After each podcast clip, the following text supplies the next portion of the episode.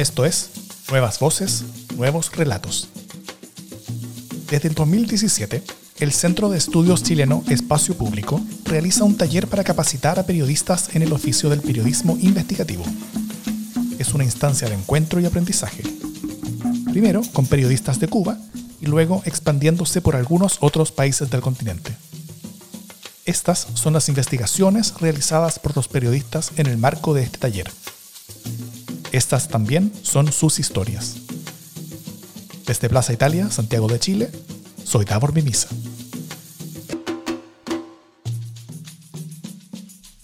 En los capítulos anteriores, a través de las investigaciones periodísticas que vimos, pudimos adentrarnos en diversas aristas de la mayor crisis migratoria en la historia de Cuba. Conversamos con Pedro Sosa sobre la ruta de los volcanes, camino lleno de peligros y también esperanza entre Nicaragua y la frontera norteamericana, que están recorriendo cientos de miles de cubanos cada año. Luego, con Merlis Pereira, nos adentramos en otro camino de migración hacia Europa y las experiencias de quienes parten y luego deben adaptarse.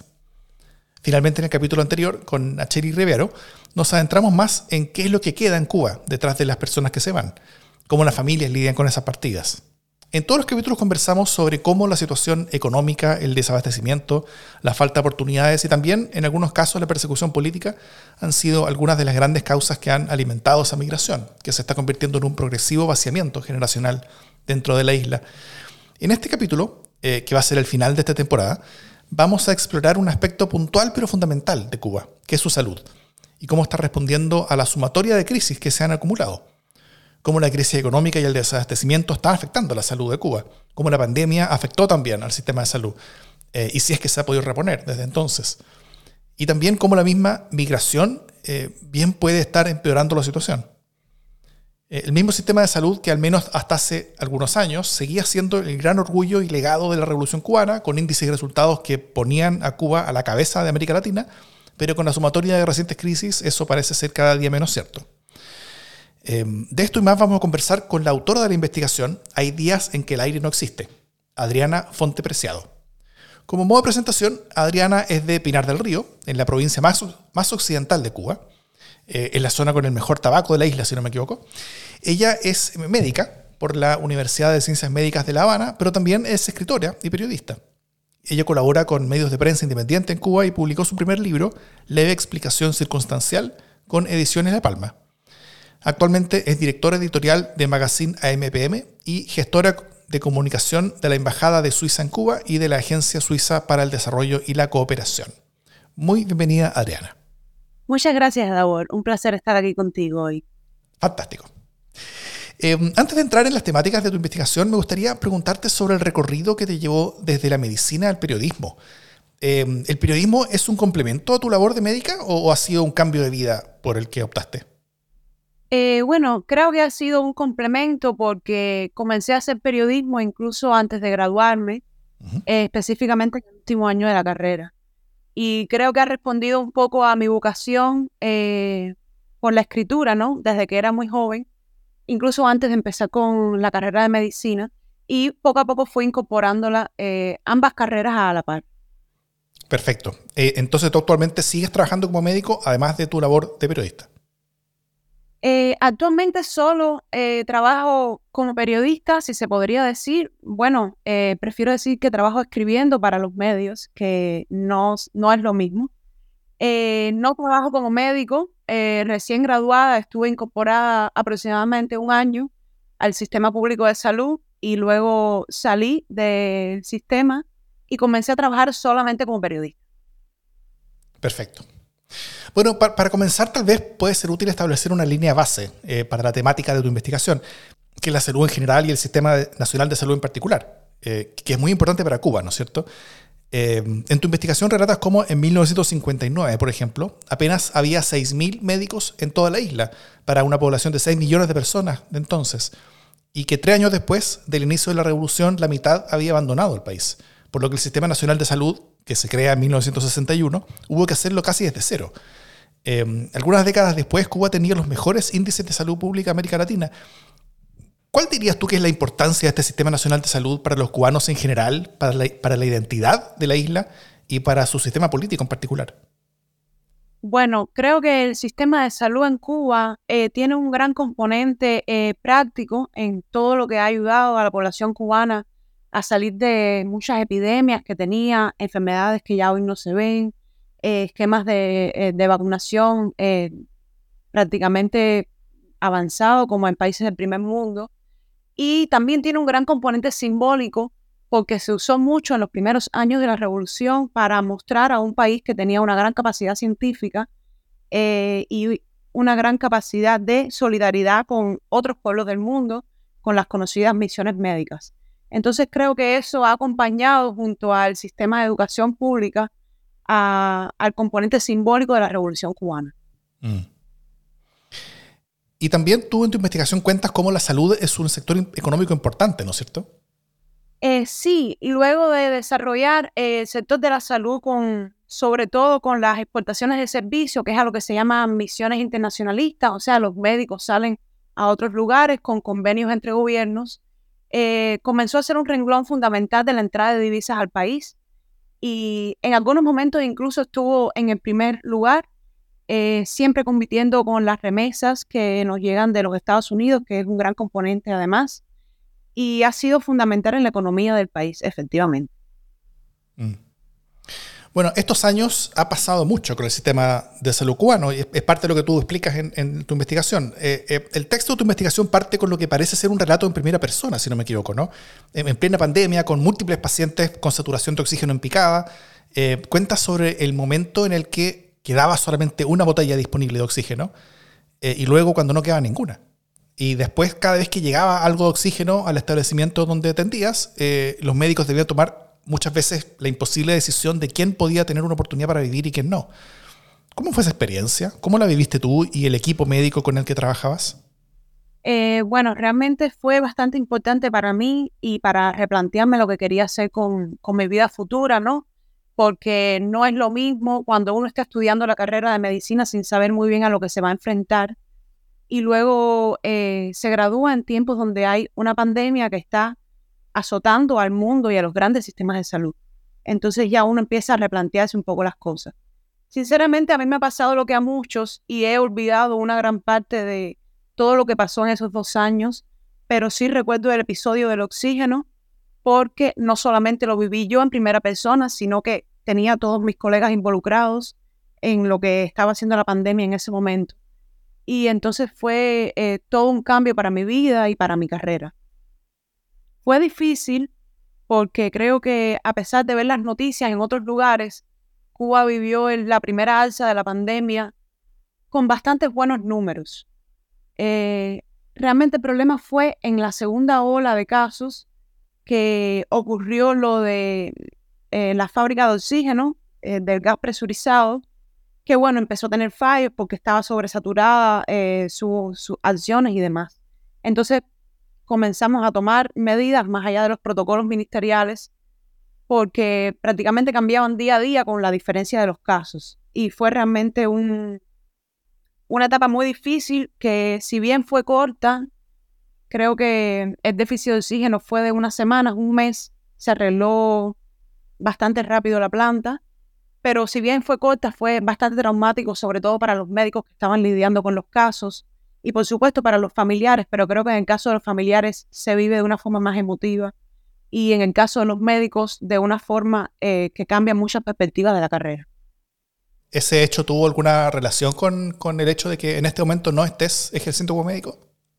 Eh, yo creo que en gran parte sí, no en la cuestión personal, sino que luego de Cuba salir de la pandemia, el sistema de salud no se recuperó eh, como hubiese debido. Entonces, el déficit de, medicamentos y de insumos que nos llega hasta hoy ha hecho que, lo, que muchos médicos, como bien dice el trabajo, eh, haya dejado al Ministerio de Salud Pública, porque realmente se está haciendo un trabajo muy precario.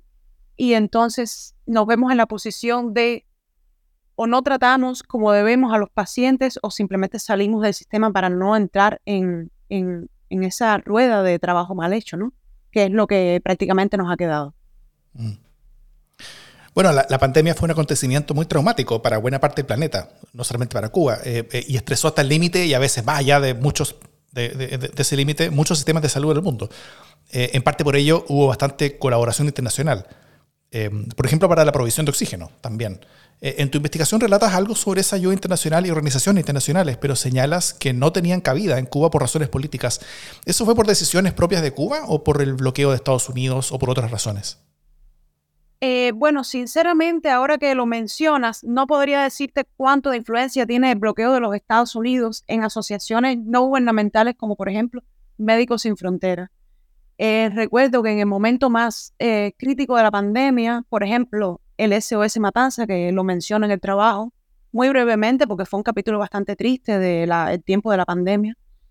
Eh, muchas organizaciones comenzaron a pedirle ayuda a Médicos Sin Fronteras y Cuba no, no dio cabida, no le dio entrada a ese tipo de asociaciones porque de cierta forma es lo mismo que hace Cuba en otros países, entonces tal vez la competencia en ese campo o no sé qué influencia pueda tener el bloqueo sobre ese tipo de asociaciones, pero esas organizaciones no entraron a Cuba. Sí entraron eh, otras pertenecientes también a la Organización Mundial de la Salud o que colaboran de cerca con la Organización Mundial de la Salud para arreglar la planta de oxígeno, para donar algunos presurizadores y demás, que fue lo que pasó. Perfecto. Em, bueno, además de la pandemia y, en parte agudizada por la pandemia, eh, Cuba vive una enorme crisis económica, ¿no es cierto? Que desde las experiencias de los cubanos se percibe como desabastecimiento y como inflación. Em, ¿Cómo tú dirías que esta crisis ha estado afectando el sistema de salud? ¿En, qué aspectos está impactando a las personas? Bueno, creo que eso es lo que tiene eh, sumergido el sistema de salud en la grave crisis en la que está, ¿no? Sobre todo la crisis económica y la crisis política. Porque más allá de la pandemia, y de lo que eso significó tanto para el sistema de salud cubano como para el mundo, eh, la crisis política y económica que hay sí ha hecho que sea muy difícil abastecer al sistema de insumos. Sobre todo, y creo que eso lo recalco en el trabajo porque era una de las cosas que más me interesaba, ha llevado a que como el sistema de salud tiene aproximadamente el 13% de la población activa económicamente, eh, tiene unos salarios por debajo de la media. Eso ha hecho que el personal sanitario salga del, sistema de salud. Creo que el dato exacto es como de 10.000 personas que han salido en el último año y eso ha hecho que todo sea más precario. Si a eso le sumamos la falta de inversión que ha habido por parte del Estado al sistema de salud pública, que los números son clarísimos en ese sentido, tenemos, por ejemplo, que se ha invertido, por ejemplo, 20 veces más en el sector de turismo que en el sector de salud pública. Y entonces ahí es donde vemos realmente el problema que hay con la situación económica en el país y con las malas gestiones tanto del Ministerio de Salud Pública como del Estado en general. Mm. Bueno, entre las causas de la crisis de salud en Cuba, tú señalas en tu investigación la precaria situación institucional del sistema de salud, también señalas la insostenible vida de los trabajadores, que acabas de mencionar, donde el salario medio de un trabajador de salud pública equivale a 34 dólares al cambio oficial y solamente 16 dólares al cambio informal, eh, siendo que los productos básicos para la vida se pagan en divisas, no, en moneda nacional. Eh, y cada día eso se hace aún peor, ¿no es cierto? Ya que la inflación crece casi al doble de la velocidad en la que crecen los salarios. Eh, también señalas como otra causa de la crisis las secuelas de la pandemia, eh, también las medidas de bloqueo económico y comercial y financiero de Estados Unidos, que interfieren en la compra de, componentes para fármacos muchas veces, entre otras cosas. Em, y todo eso ha llevado a que 8 de cada 10 personas no encuentren sus medicamentos en las farmacias, que casi el 40% de los medicamentos de la, de la, principal firma farmacéutica de Cuba, que abastece más de la mitad de la demanda local, simplemente no están disponibles. Em, pero nada de eso se sabría si solo existieran los medios oficiales, ¿no es cierto? Eh, de hecho, cuentas cómo desde el 2018 Cuba dejó de proveer información detallada de su sistema de salud a la Organización Panamericana de la Salud. ¿Cuál tú dirías que ha sido el rol de los medios independientes para seguir a dimensionar la crisis de salud que se está viendo en Cuba? Bueno, es una muy buena pregunta porque creo que el periodismo independiente en Cuba tiene una labor fundamental en todos los cambios que, que están viniendo, tanto económicos como políticos a pesar de que se ha intentado por todos los medios cercenar el trabajo de los periodistas independientes. Tanto ha sido así que muchos hoy sufren el exilio y entonces eso ha ocasionado que muchísimas de las personas que están haciendo periodismo hoy desde Cuba no sean periodistas, como por ejemplo es mi caso.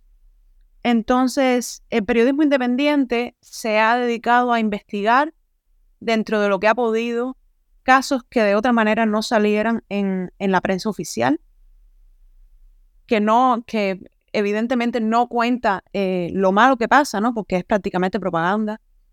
Y creo que ha tenido una labor fundamental, a pesar de que no puede acceder a ministerios, a información verídica, que tiene prácticamente que maniobrar con la información que se brinda públicamente, con los peligros de que no sea certera, con los peligros de que cambie o con los peligros de, que la censura los alcance y sean vigilados por la seguridad del Estado en Cuba y demás, cosa que pasa diariamente. ¿Qué, dificultades, por ejemplo, tuviste para recabar la información para tu investigación? Porque tienes mucha información. Eh, ¿qué, qué tipo de desafíos tiene a ser, más en general, periodismo de investigación dentro de Cuba hoy, en día, tú dirías? Bueno, en mi caso, debo decir que soy privilegiada porque el tema de salud pública se ha tratado poco. Entonces, eso hace que tenga muchos datos disponibles que no han sido trabajados antes. Y los datos que uso para el trabajo, increíblemente, son datos públicos.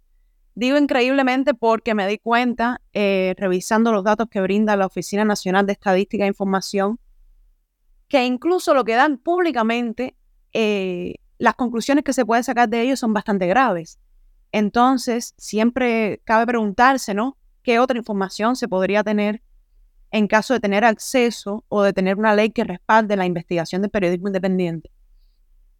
Pero en mi caso, más allá de, no sé, ciertas llamadas con la seguridad del Estado y demás, que creo que son bastante comunes, yo me puedo llamar privilegiada en ese sentido porque no he tenido problemas directamente eh, con la seguridad del Estado, interrogatorios, eh, pérdidas de trabajo, una patrulla fuera de mi casa. Entonces, en ese sentido, sí me he sentido privilegiada porque creo que tengo bastantes datos para trabajar que, como ya dije, son públicos y eso me permite hacer trabajos que en cierto sentido son nuevos y poder denunciar desde mi posición.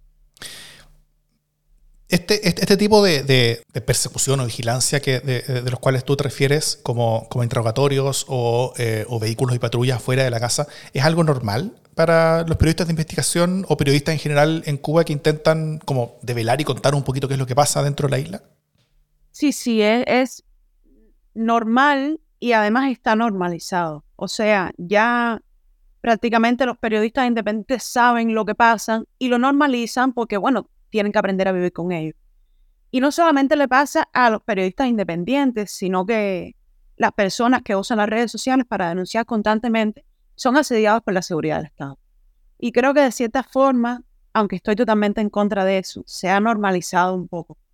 Desde interrogatorios comunes cuando em, la entrevista no está estipulada, hasta visitas a la casa, visitas a la familia, amenazas, pérdida de trabajo, regulación a la libre circulación y no poder salir del país, el exilio, en fin, esto ocurre muchísimo y le ha ocurrido a muchísimos periodistas independientes, sí.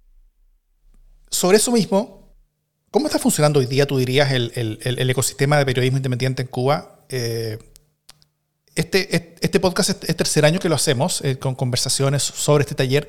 Eh, y, una de las cosas muy notorias, y, es parte de la razón de por qué el principal tema de este año fue la migración, eh, es como no solamente tantos cubanos se están yendo de Cuba, sino como, tantos periodistas se están yendo de Cuba en particular. ¿Cuánto del sistema de, o del ecosistema de medios tú que queda todavía en Cuba eh, y, cuáles son las diferencias de cómo está operando estos años, o este año en particular, versus los años anteriores? La situación está mucho más grave, mucho más compleja, y esa es la razón de por qué tantos han estado saliendo del país. Sí, eh, la situación es mucho más compleja porque, bueno, por lo mismo que decías, la mayoría de periodistas que pertenecen a los medios independientes hoy están en el extranjero.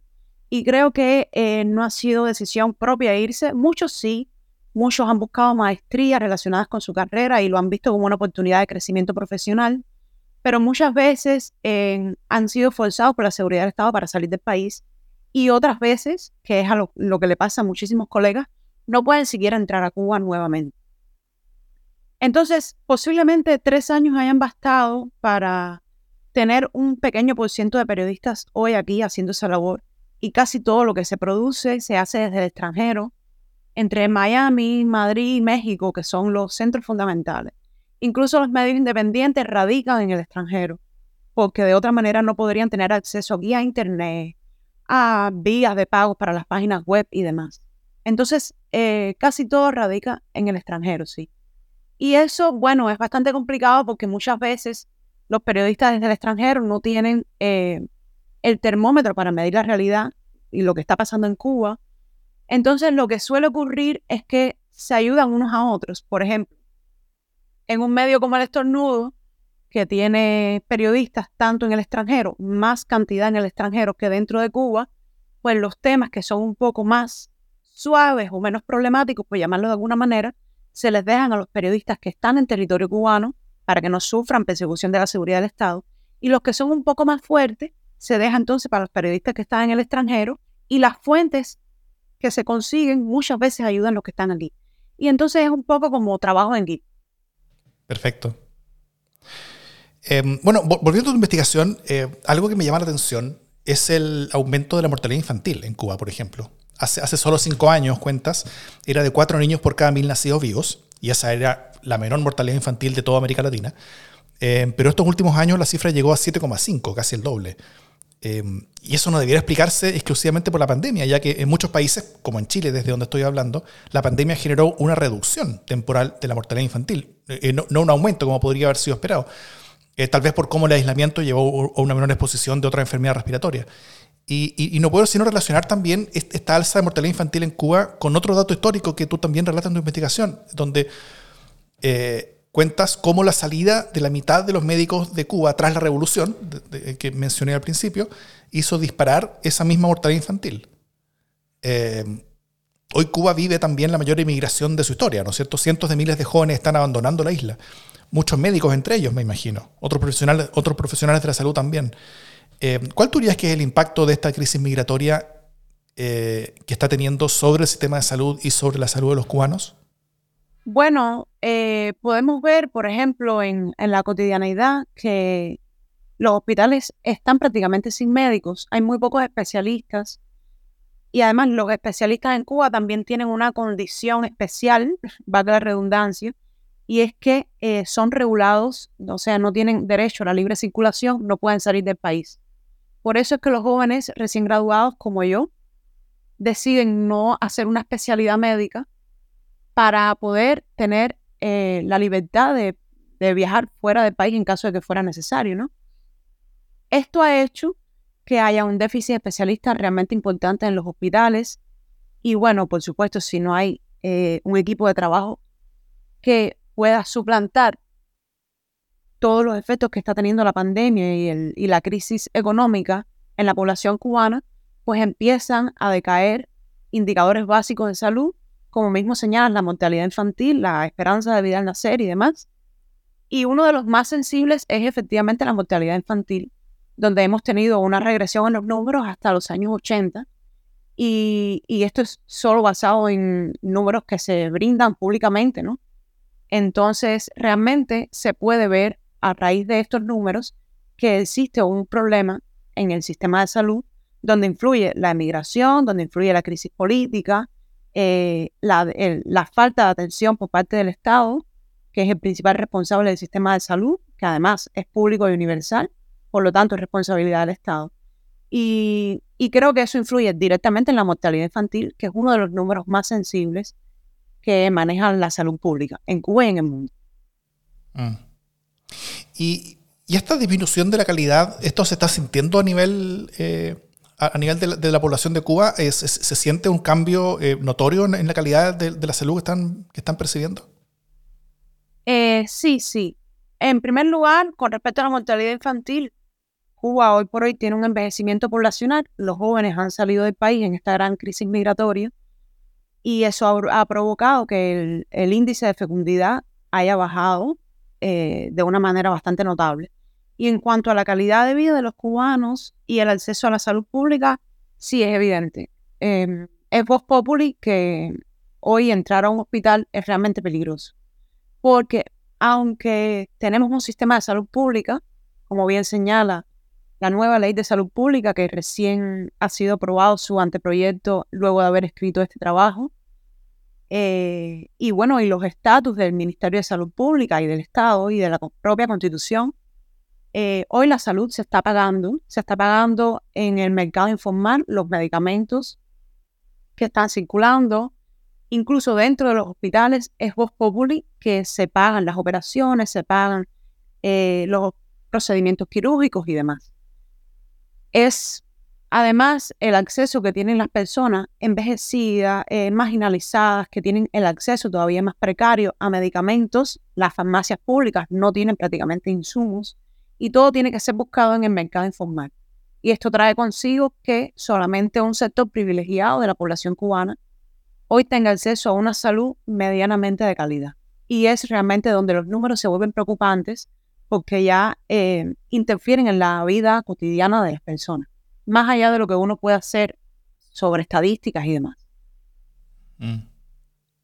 Vamos a hablar sobre esto un, poco más adelante, pero lo que tú estás describiendo es una especie de privatización informal de la salud. Exactamente. Ya. vamos a volver a ese tema en, unos minutos, pero eh, antes me gustaría preguntarte si, si tú crees que es posible que el sistema de salud eh, se esté convirtiendo, o sea, debido a la disminución de su calidad, debido a, al hecho de que, de que, la provisión de salud está no solamente siendo determinada por la desigualdad que existe dentro de Cuba, sino que está incluso aumentando esa desigualdad, se está agudizando también esta crisis migratoria y se está llevando a gente que se vaya del, o sea, eh, entregándole más eh, razones a las personas para decidir irse del país. Eh, si es que una de las de, los elementos más importantes que hacían mejor la vida dentro de Cuba versus la vida en otras partes del mundo era justamente su salud, ¿no? Exactamente hace unos años atrás, poco más de cinco años, los servicios de salud pública que se brindaban dentro del territorio cubano eran una base fundamental para el turismo. O sea, mucha gente pagaba para realizar sus eh, tratamientos médicos y quirúrgicos en hospitales especializados dentro de Cuba. Esos hospitales hoy están trabajando, por supuesto, con muchísimos menos clientes, pero bueno, o sea, era tan bueno el sistema de salud en algún momento que las personas venían a consumirlo, pagaban por ello extranjeros que venían a Cuba a consumir los servicios de salud pública. Claro. Y, sobre todo lo, anterior que hemos conversado, eh, me gustaría preguntarte por cómo crees que esta crisis, de salud está impactando la identidad y el orgullo nacional, ¿no es cierto? Que por décadas estuvo muy justificadamente ligado a un buen sistema de salud. ¿Cómo esta identidad, si, que las personas ya están percibiendo una disminución de, la calidad de salud, eh, está siendo eh, tocada. Y no solamente la, identidad que significa ser cubano, sino también tal vez eh, la legitimidad sobre la cual está construido el sistema político, ¿no? Donde la calidad del sistema de salud ha sido importante. Sí, efectivamente. Creo que parte de la legitimidad del sistema eh, imperante ahora mismo en Cuba y que ha sido así desde el 59 ha sido, bueno, parte de los derechos que se le ha brindado desde el Estado a la población cubana y parte fundamental ha sido, por supuesto, la salud pública y la educación gratuita. Y eso le ha dado todo este componente simbólico, por lo que además es reconocido internacionalmente.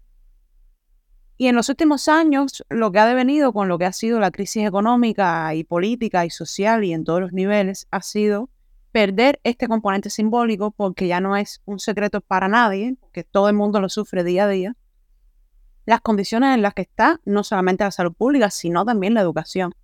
Y entonces ha impactado directamente en el componente eh, simbólico de la revolución cubana y en lo que es hoy y en la legitimidad de, del sistema y de, del equipo gubernamental, ¿no? Entonces, no solamente ha perdido mérito dentro del territorio cubano con los propios nacionales, sino que su diáspora y además la opinión internacional, pues ha cambiado a raíz de, los resultados de los últimos años. Mm. Bueno, tú eres la cuarta periodista con la que conversamos esta temporada, pero eres la única que aún sigue en Cuba eh, a, partir de todo esto. Em, ¿Cómo ves en términos personales esta crisis, como tú la llamas, de, la migración masiva? Em, ¿Tú personalmente estás haciendo una apuesta por Cuba desde dentro? ¿O si es que mantienes la puerta abierta para cambios hacia el futuro? Por supuesto, contándonos solamente lo que creas que es seguro para ti contar. Eh, bueno, creo que en ese sentido mi caso es bastante particular. Conozco a uno de los periodistas con los que estaban tratando, Pedro, por ejemplo, que era colega, amigo, y se fue muy recientemente, incluso haciendo el taller. Entonces vemos constantemente cómo las personas a nuestro alrededor eh, se van de un día para otro. En mi caso, digo que es bastante particular porque he tenido muchas oportunidades de salir del país. Mis padres son emigrados hace 12 años. Entonces, aunque yo he viajado en varias ocasiones, nunca he decidido quedarme porque no ha sido una meta en mi vida. Pero sí ya es una decisión tomada. Incluso comencé en un máster en medicina tropical y salud internacional en Madrid, que estoy llevando ahora mismo por Zoom y en espera de tener mis papeles en regla para poder irme. O sea que, eh, aunque siempre aposté por Cuba, no tanto por la cuestión sistémica, o sea, por un sistema imperante y por lo que estaba pasando en el momento, sino por una cuestión personal. Eh, sé que me adapto difícilmente a los cambios, entonces uno tiene que, un poco conociéndose, tomar las decisiones de su vida, ¿no? Y, y nunca vi mi vida fuera del país hasta hoy no tanto por porque tenga, por ejemplo, tengo una vida con muchos privilegios y tengo que decirlo así. Creo que es bueno reconocerlo y ser consciente de ellos. Eh, y eso me ha hecho un poco frenarme a la hora de el desespero de la migración.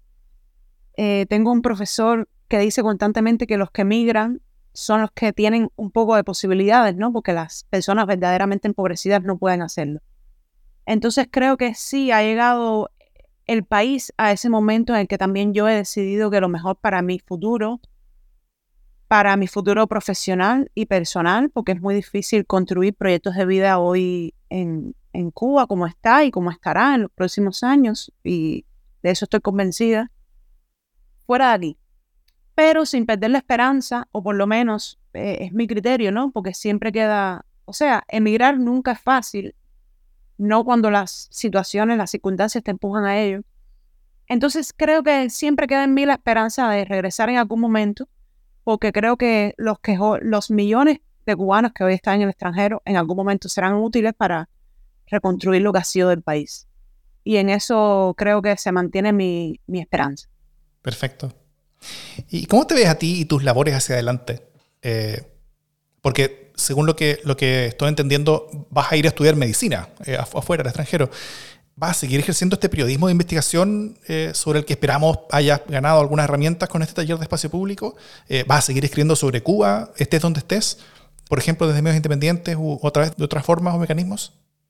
Sí, creo que, bueno, mi vocación por la escritura y por la investigación me ha llevado a buscar soluciones donde pueda llevar a la par la medicina y el periodismo y creo que eso ha sido el móvil fundamental para elegir medicina tropical, que parece algo muy subgéneris, pero no lo es tanto, y salud internacional, que está muy relacionado a la forma, los funcionamientos de los sistemas eh, sanitarios en los países del tercer mundo.